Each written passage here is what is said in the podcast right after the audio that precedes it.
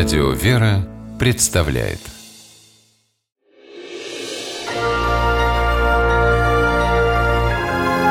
Герои моего времени Для Алексея Старанцова, следователя из Витебска, это был обыкновенный рабочий день. Наступило время обеда, и Алексей решил добраться до кафе на трамвае. Народу было немного. Трамвай остановился, в салон вбежал Максим Хотин, мальчик 13 лет, сел у окна. На соседнее сиденье опустился мужчина. Максим не обратил на него внимания. То, что случилось потом, было неожиданно и страшно. Мальчик вдруг почувствовал резкую боль в плече. Удар нанес мужчина, сидевший рядом. Он был в сильном подпитии, в руке держал какой-то предмет. Мальчик даже не понял сразу, что его ударили ножом. Решил, что просто сильно толкнули в плечо. Максим вскочил и побежал по салону. Мужчина настиг его, поднял руку для второго удара. Пассажиры в ужасе замерли.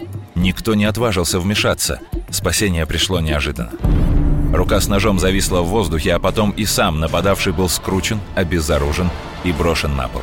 На выручку Максиму бросился подполковник юстиции Алексей Старанцов увидел, как мужчина нетрезвый неожиданно нанес удар рукой в плечо ребенку. Я подбежал, сзади подскочил к нему, заломал руку, выбил нож. Когда мужчина был обезврежен, граждан попросил там, молодых парней помогать удерживать. Сам в это время переписал свидетелей. Максим, у которого оказалась срезанная рана плеча, был в шоковом состоянии, но все же нашел в себе силы позвонить маме. Позвонил сын, плачет, что меня порезали ножом. Руку порезали, я даже не поняла вначале вообще, что произошло. Потом взяла кондуктор трубку, и она говорит, какой-то зэк порезал ребенку вашему руку. Собралась бегом, конечно. Земли под собой не видела, не чувствовала. Как выяснилось на следствии, мужчина, напавший на Максима, неоднократно судимый 48-летний житель Витебска – Объяснить, что заставило его кинуться с ножом на совершенно незнакомого мальчика, злодей не смог. Сослался на то, что теряет память, когда выпьет. Времени, чтобы восстановить в памяти произошедшее, у него теперь будет в избытке. Вооруженное нападение на ребенка квалифицируется как особо злостное хулиганство, и преступнику грозит до 10 лет тюремного заключения.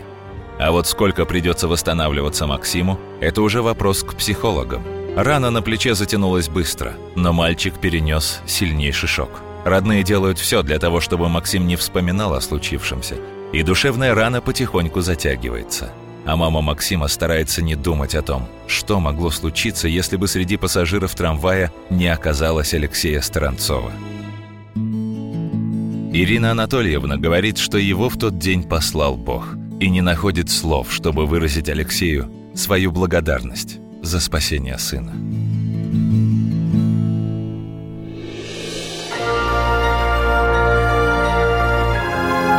Герои моего времени.